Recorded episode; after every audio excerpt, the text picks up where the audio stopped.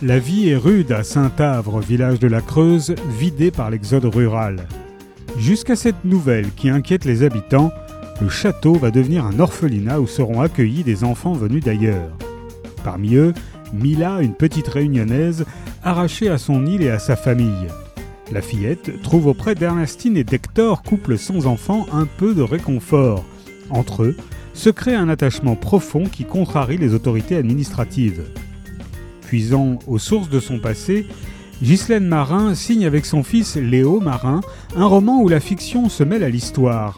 Il donne chair au drame vécu par des milliers d'enfants déplacés entre 1962 et 1984 vers des communes dépeuplées de la métropole, dont la Creuse. Au-delà des faits, L'enfant du volcan évoque avec une grande sensibilité la rencontre de personnages magnifiques en quête d'un lien familial.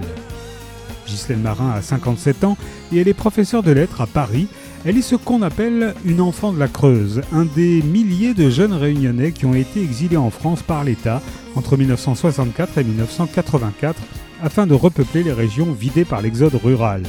Son fils Léo Marin a 22 ans, il a étudié la philosophie et l'économie au lycée Henri IV et à McGill. Il a intégré le cours Florent en septembre 2022. Ils ont coécrit ce premier roman très inspiré de l'émouvante histoire de Ghislaine Marin. L'enfant du volcan de Léo et Ghislaine Marin est paru chez Albin Michel.